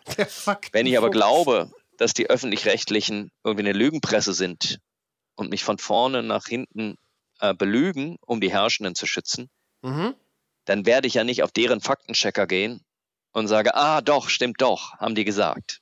Ja, ja und da, da kommen wir wieder an den Punkt des Vertrauens. Ich, ich kann ja nicht, und ich kann ja nicht nur auf die Autorität des öffentlich-rechtlichen Rundfunks oder der Bundesregierung oder der Wissenschaft pochen und, dann, und die Illusion haben, damit Leute überzeugen zu können, die glauben, dass diese ganze Institution von Grund auf irgendwie verlogen ist. Mhm. Ja, und ähm, Lösungen, in der Wissenschaft funktioniert die Lösung so, dass wir versuchen, äh, nicht Vertrauen in Quellen. Ja, wenn der äh, Herr Drosten das sagt, dann musst du dem das glauben, sondern Vertrauen in den Prozess der Wissensgenerierung. Ja, das heißt, äh, hier sind die Daten, die sind öffentlich einsehbar, das kannst du nachrechnen. Wir haben äh, so ein Peer-Review-System, das heißt, alles, was veröffentlicht wird, wird von Menschen, die die Rolle des Advocatus Diaboli einnehmen, äh, kritisch auf Herz und Niere überprüft. Die versuchen Fehler und Schwachstellen zu finden. Und nur wenn die Krachen scheitern daran, äh, dann wird das veröffentlicht. Ja, äh, in diesen Prozess Vertrauen zu haben, ist was anderes als Vertrauen in eine Quelle zu haben und zu sagen, was Christian Drosten sagt, stimmt, Punkt. Und ähm, dieser Proz den eins zu eins zu übertragen, zum Beispiel auf Journalismus, ist aber nicht so, ist aber nicht trivial, weil im Journalismus natürlich noch ganz andere Sachen greifen, wie Quellenschutz. Ich kann natürlich nicht meine Rohdaten offenlegen und sagen, hier hat mir der das und das gesagt. Mhm. Aber, aber ich glaube schon, dass, dass mehr Schwerpunkt auf die Integrität der Recherche und zu erläutern, wie man zu welchen Schlüssen kommt, überhaupt gar nicht schaden kann.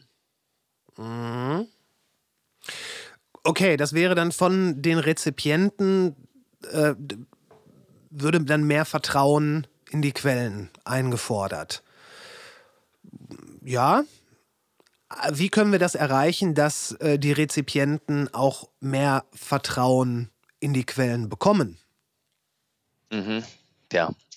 Also ich meine, wenn ich das alles wüsste, dann säße ich ja schon lange im Aufsichtsrat der ARD ähm, und könnte die dahingehend beraten. Also es ist natürlich im End äh, auch ein gesellschaftlicher Prozess, der vielleicht sogar auch im Kleinen äh, eine Rolle spielt, nämlich de der Frage, ob man im Gespräch bleiben möchte.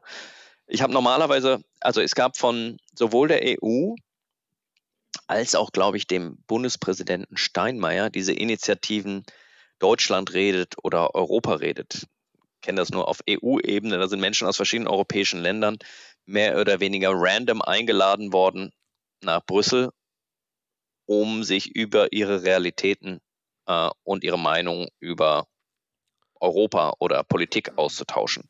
Und wie lief das so? Na, ich kenne nur eine Person, die dabei war. Das war ganz interessant. Ähm, aber ne, natürlich ist das, einerseits wollen wir in einer komplexen Gesellschaft leben, weil die eben viel Versprechen hat, was technologischen Fortschritt, medizinischen Fortschritt, äh, wissenschaftlichen Fortschritt bereithält. Andererseits führt das natürlich dazu, dass wir uns unter Umständen vielleicht entfremdet fühlen, ein bisschen von äh, gesellschaftlichen Meinungsbildungsprozessen. Und da lohnt es sich vielleicht manchmal tatsächlich, ähm, Interessen, Perspektiven, Divergenz und so weiter im, äh, sag ich mal, im Gespräch und nicht eben auf Social Media oder äh, auf, auf den Kommentarspalten äh, zu erleben, sondern äh, also den ernsthaften Versuch zu unternehmen, das Gegenüber zu verstehen, auch wenn es nicht meiner Meinung ist. So, so mit Menschen sprechen? Ja, klingt weird, aber. Äh Jesus.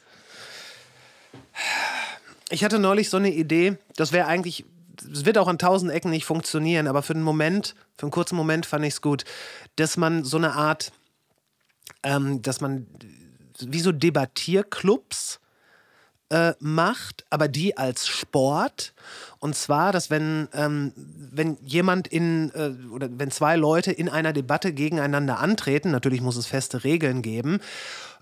Das Wichtige ist, dass die Punkte immer von beiden Seiten ähm, aufgegriffen werden. Zum Beispiel, es muss eine Debatte, Sie und ich würden eine Debatte führen, ähm, und ich, ich würde den Teil übernehmen, wo ich sage, äh, Covid, Covid was a hoax. Und Sie würden sagen, äh, Covid ist einfach nur, es ist halt ein Virus, es ist so passiert, es gibt wissenschaftliche e-, Evidenzen und so weiter. Und dann in der nächsten Runde, wenn man gegen jemand anderen antritt, muss man die gegenteilige Position übernehmen, ähm, ohne auf Argumente zurückzugreifen, die ich zum Beispiel von Ihnen vorher gehört habe.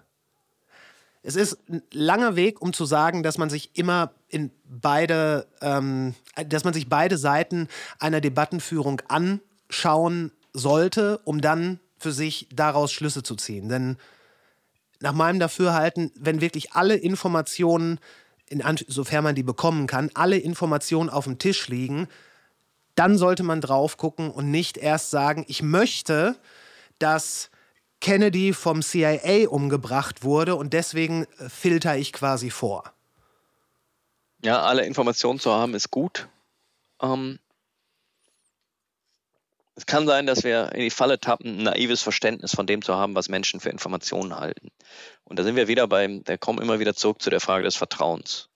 Ja, weil äh, Russia Today liefert mir Informationen, die in den Augen der ARD falsche Informationen sind. Russia Today sagt aber, das, was die ARD sagt, sind falsche Informationen. Ja, mhm. Also ähm, wenn ich eben nur die unterschiedlichen Seiten betrachte und gewissermaßen den Bezugspunkt zu der objektiven Realität, so ich denn glaube, dass es so etwas gibt, äh, mhm. ausspare, habe ich natürlich leicht in so eine Falle von False Balance. Also, dass jede Meinung gleich viel wert ist und mit am Tisch sitzen soll. Das sehen wir häufig in Talkshows, auch im öffentlich-rechtlichen, ähm, dass da vier Menschen sitzen, die haben irgendwie Virologie und Infektionskrankheiten studiert, promoviert und dazu habilitiert. Und einer sitzt da, der hat Zahnmedizin studiert und sagt, da dir bitte nicht. Hm, ja, ich glaube, die, ich glaub, die, die Show habe ich auch gesehen. Das war ein Desaster. Äh, ne, und das haben wir häufig, das haben wir auch bei, ähm, bei der Frage des Klimawandels, ja, dass, dass manche Journalistinnen glauben, der journalistische Ethos gebietet es, alle äh, Seiten an den Tisch zu holen.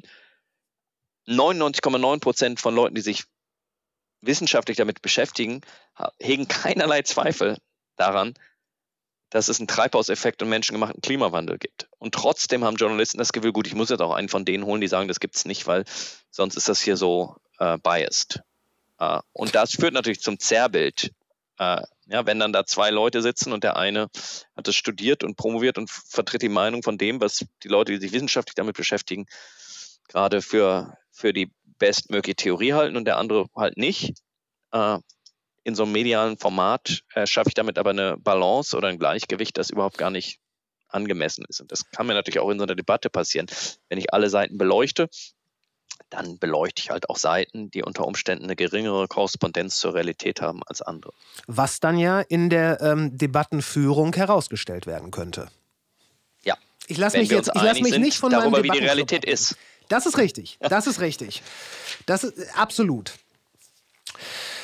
Okay, also so wie ich das sehe, müssen wir mit diesem Phänomen, dass Menschen sich Ermächtigungsfantasien hingeben, ja, leben und irgendwie umgehen können.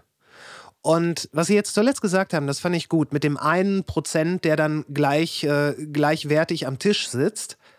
Ich würde sagen, wenn er am Tisch sitzen muss, muss das Verhältnis auf jeden Fall aufgezeigt werden. Das heißt, es sind da nicht zwei Wissenschaftler oder drei, sondern da sollten dann wirklich 99 WissenschaftlerInnen sitzen und der eine, der sagt, nee, ich sehe das anders. Das, das ist ja in Zeiten der Technik möglich.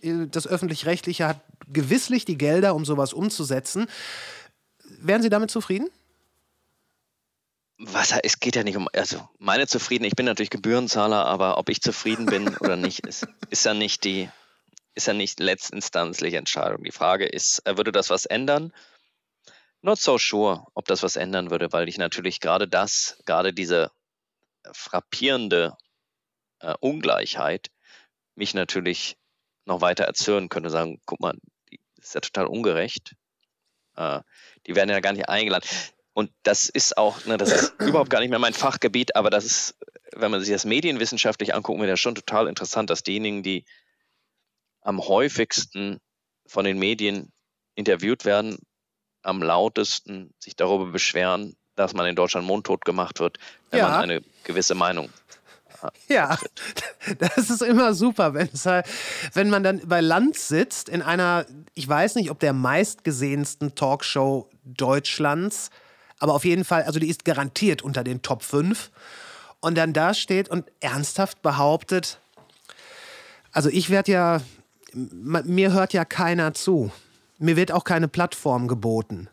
Ich meine, da fragt man sich schon, hört ihr euch eigentlich selber zu? Und das ist dann wahrscheinlich der äh, Moment, wo dann auch so Thesen greifen, dass das einfach nur für den dramatischen Effekt ist, um in irgendeiner Art und Weise Kapital daraus zu schlagen. Weil es halt auch so ein Satz ist, der funktioniert. Ich habe noch zwei Punkte, ähm, die wären mir wichtig. Ähm, haben Sie sich mit dem, Sie sagten ja schon, die, die Theorien selber, da sind Sie nicht so drin, haben Sie sich mit dem ähm, Fall Epstein auseinandergesetzt? Also der äh, wird mir natürlich manchmal so in die Timeline gespült, aber ich habe mich nicht intensiv damit auseinandergesetzt. Nee. Ja.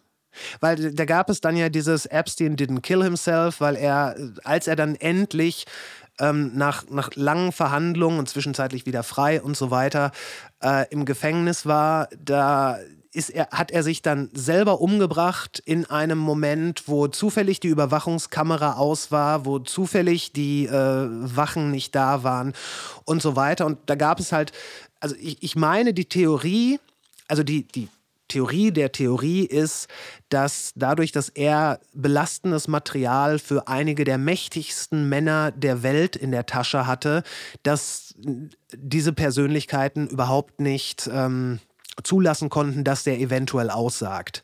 Und dass er deswegen gehimmelt wurde. Und da- das ist ja, weil da Und sind ich soll jetzt sagen, ob das stimmt? wenn Sie, wenn Sie da äh, Daten haben, bitte. Das würde äh, nee, ein- leider nicht. Okay.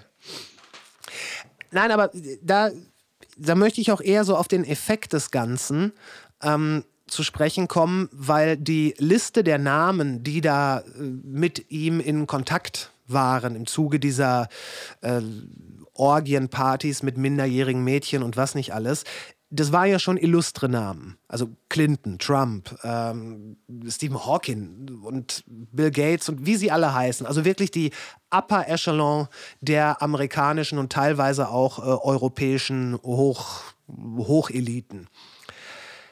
Gleichzeitig war das, diese ganze Epstein-Sache, zumindest hierzulande, wie so eine Boulevard-Überschrift und genauso schnell wieder weg wohingegen andere Sachen ähm, viel, viel, größeren, viel größere Aufmerksamkeit bekommen.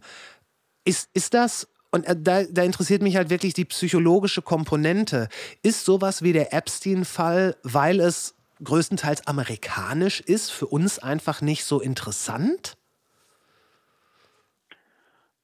Also das glaube ich nicht, dass es daran liegt, dass er amerikanisch ist, weil ähm, die beliebtesten Verschwörungstheorien global sind ja genau wie unsere Populärkultur vor allem amerikanisch geprägt. Also Mhm.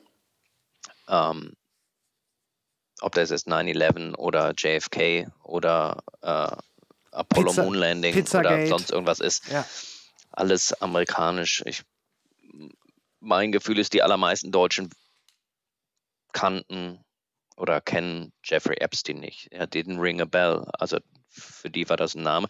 Man hätte sich erstmal anlesen müssen, wer das überhaupt ist. Vielleicht hat er im amerikanischen, äh, bei amerikanischen Bunte- und Gala-Lesern, äh, die konnten was mit dem Namen anfangen und deshalb hat das irgendwie an ihr schon existierendes Wissen appelliert äh, und man konnte es irgendwie einordnen für, für einen gewöhnlichen Deutschen. Glaube ich, war Jeffrey Epstein. Man muss, erforderte aktive Recherche zu verstehen, wer ist der Mensch, was hat er überhaupt für einen Beruf, hat er überhaupt einen Beruf und äh, was, ist, was ist das Problem damit? Also es wäre jetzt meine Mhm. äh, naive Interpretation, warum das hier nicht so aufgegriffen wurde. Okay. Ja, das.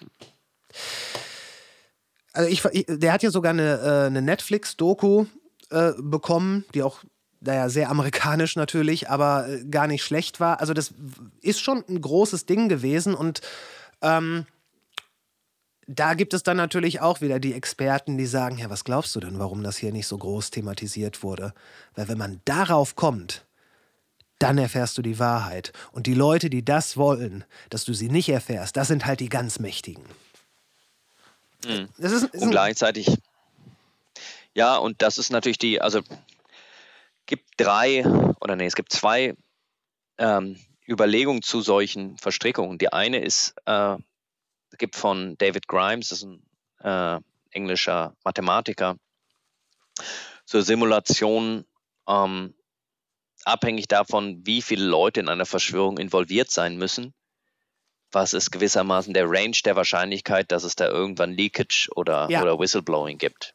ja. Äh, und das ist natürlich, ähm, und also eine Schwachstelle an diesen Simulationen ist, dass es sich drei real existierende aufgeflogene Verschwörungen nimmt. Das ist natürlich keine große, kein großer Datenkorpus 3 zu nehmen, Mhm. aber sagt, ne, fittet eine Funktion und sagt, so und so viele Leute wussten wahrscheinlich davon, äh, es hat so und so lange gedauert, bis das aufgeflogen ist. Ne? Und Mhm. darauf kann man dann mit, mit irgendwie einem Unsicherheitsmargin überlegen, also bei Climate Change is a Hoax, nimmt man jetzt nur die 384.000 Klimawissenschaftler weltweit oder äh, auch noch die Leute von den Government Institutions, Chances are, das müsste innerhalb von einer Woche auffliegen, dass, äh, äh, dass es das äh, nicht gibt. Ne? Und das ist natürlich auch bei Jeffrey Epstein didn't kill himself. Viele Verschwörungstheorien rechnen das nicht so richtig durch, wie viele Leute eigentlich Insiderwissen haben müssen und Mhm. wie man eigentlich verhindert, äh, dass irgendjemand von denen, der ja vielleicht auch gar nicht Hauptprofiteur davon ist, äh, das monetarisiert. Ja, also Ja. ich bin Gefängniswärter und bekomme irgendwie ein Memo, bitte zwischen der und der Zeit Pause machen und nicht in den Gang gehen. ja. Dann bin ich ja schon Eingeweihter. Ich weiß ja schon, äh, dass das nicht so. Ich könnte damit jetzt irgendwie zur Boulevardpresse gehen und auf einen Schlag reich werden Mhm. oder es lassen. Ähm, es lassen, weil ich Angst habe, dann selber umgebracht zu werden. Aber dann bekommt das ja auch wieder jemand mit. Also die, also Mhm. Geheimnisse geheim zu halten, ist nicht so einfach, wie Verschwörungstheoretiker sich das vorstellen. Nee, wahrscheinlich nicht. Und das spielt ja nur umso mehr dann noch da rein. Also, wenn es diese, diese, diese verschworene Kabal gibt, wie verschworen ist die wirklich? Denn wenn es dann heißt, ja, aber der und der, der hat ja auch was gesagt, ja, aber das ist dann wieder die, äh, der Faktor des Opportunismus. Wenn da dann jemand die Möglichkeit hat zu sprechen, würde, würde er es oder würde sie es nicht tun? Irgendwer, irgendjemand?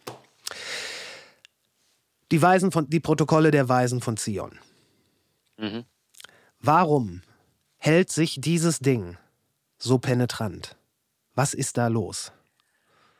Ähm, warum, wissen wir nicht, können wir nur darüber spekulieren. Machen wir das. Ähm, es ist natürlich so, dass es äh, kulturell gut überlieferten, wenn nicht offenen, so irgendwie subkutanen Antisemitismus gibt, an, an den bestimmte Verschwörungstheorien immer wieder appellieren. Ich frage mich auch, warum 17-Jährige bei den Rothschilds landen.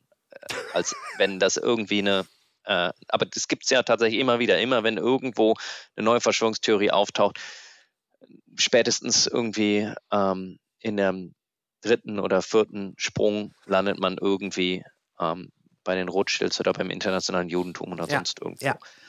Ähm, ist das einfach nur aufbauend auf äh, verrütteten alten äh, Antisemitismus? Bin ich mir nicht so, also mag sein. Äh, ich glaube, eine noch einfache Erklärung ist, dass ähm, da eine, die Verschwörungserzählung von etwas profitiert, was ähm, in der Psychologie Truth Effect heißt. Und der Truth Effect besteht darin, dass wenn ich etwas wiederholt höre, Mhm. ich die Vertrautheit verwechsle mit Wahrheit. Mhm. Also wenn ich Ihnen sage, die chinesische Riesenanaconda ist die giftigste Schlange Taipans, dann Ja. äh, wissen Sie nicht, ob das stimmt oder nicht. mhm. Äh, wenn ich Ihnen das morgen nochmal erzähle, übermorgen nochmal und immer wieder frage, stimmt das oder nicht, wenn Sie so sind wie die Versuchspersonen in diesen vielen, vielen Studien zum Truth Effect, dann halten Sie das für wahrer, je öfter Sie das hören. Warum? Weil Ihr Gehirn äh, klingelt etwas, das sagt, habe ich irgendwie schon mal gehört, ist mir vertraut. Mhm. Das verwechselt es mit Wahrheit. Warum? Ne? Weil andersrum stimmt das natürlich. Sachen, die wahr sind, die höre ich natürlich öfter, weil die begegnen mir natürlich immer wieder. Ne? Die Erde ist nach dem Regen nass, ist eine Regularität. Das heißt, das stimmt schon. Und Dinge, die mir immer wieder begegnen, sind in der Welt. ja. Dinge, die mir so vorkommen, als hätte ich sie häufig gehört, verwechsel ich deshalb häufig mit wahr. Und das kann natürlich sein, dass dieses, dass dieser Endappell an und außerdem sind es die Rothschilds irgendwie sowas auslöst wie, oh ja, kommt mir irgendwie vertraut war, habe ich irgendwie schon mal was Ja, von gehört, dass die nicht so ganz, das, äh, ähm, ja, und so ist das vielleicht auch bei den Protokollen der Weisen von Zion. Das ist ein kulturelles Produkt, das, von dem viele schon mal gehört haben, das irgendwie äh, so, einen, so einen leichten, äh, warmen Schein von, von Vertrautheit und Bekanntheit hat. Und wenn ich mich nicht intensiv mit der Geschichte der Produktion der Protokolle der Weisen von Zion auseinandersetze, vielleicht sogar dadurch auch äh, so eine Art Wahrheitsgehalt erhält. Wahrscheinlich ist das sogar der Punkt, dass viel mehr Leute von den Protokollen der Weisen von Zion gehört haben, als über die Entstehungsgeschichte. Das, und der, Hm. Gut, da- das wäre dann wieder ein Punkt für Bildung. Aber dass dieser, dieser, dieser Truth-Effekt, ich komme irgendwie nicht über, die, äh, über ihre Aussage mit dem Stiefel von Italien weg, weil das, weil das einfach so plastisch ist. Und wenn man, ich spreche jetzt natürlich nur für mich, aber ich denke, viele können sich darin wiederfinden. Truth-Effekt, man hat das erste Mal eine Karte gesehen, man sieht Italien, der Stiefel. Man hört das, es gibt Referenzen dazu und so weiter. Das ist, ich nehme das mal als wahr hin. Ich glaube, dass es das gibt. Aber was wissen wir wirklich? Ich meine, ich, hab, ich äh, saß noch nie in einem Flieger, der hoch genug war, um das wirklich zu sehen. Aber das heißt, sowohl, sowohl die Wahrheit, die faktische, die empirische Wahrheit, wie auch die, ähm, ja, die, die Urban Legends oder halt sowas, das unterliegt halt alles dem, diesem Truth-Effekt der Wiederholung, richtig? Ja, genau. Und natürlich, also bei vielen, na, sagen wir, nehmen wir das Stiefelbeispiel. Ich habe natürlich auch einen kompletten Mangel an Argwohn. Ja, warum sollten Ah. die Seefahrer, äh, weiß ich nicht wann, die da einmal rumgesegelt sind, das komplett irre aufzeichnen und die NASA dann die Bilder aus dem Weltraum fälschen und, ähm, und so weiter. Ja, also gibt ja gar keinen Grund. Also Bugatti will vielleicht seine Stiefel-Exportzahlen antreiben, aber warum sollte die NASA da mitspielen? Das macht gar keinen Sinn. Mangel an Argwohn. Das ist, das ist gut. Vielleicht wäre ein äh, für uns gesamtgesellschaftlich ein äh, Mangel an Argwohn bei gleichzeitigem Aufrechterhalten des kritischen Hinterfragens was Gutes. Kriegen wir das Amen. hin? Alright. Herr Dr. Imhoff, das war super, super interessant. Ich werde gerade die Stiefelanalogie mit Italien, die wird mich jetzt noch lange begleiten. Ähm, ich danke Ihnen sehr für dieses Gespräch. Ich glaube, damit haben wir einen guten Start in das Jahr äh, geschaffen. Ähm, vielen Dank. Vielen Dank. Ja, Ihnen auch ein gutes Jahr. Und wir sind raus. Ladies and Gentlemen, vielen Dank fürs Zuhören, für die gemeinsame Zeit und danke für eure Unterstützung. Ob per PayPal oder Steady oder einfach, indem ihr diesen Podcast weiterempfehlt. Gerade das ist ja für Independent-Formate unglaublich wichtig.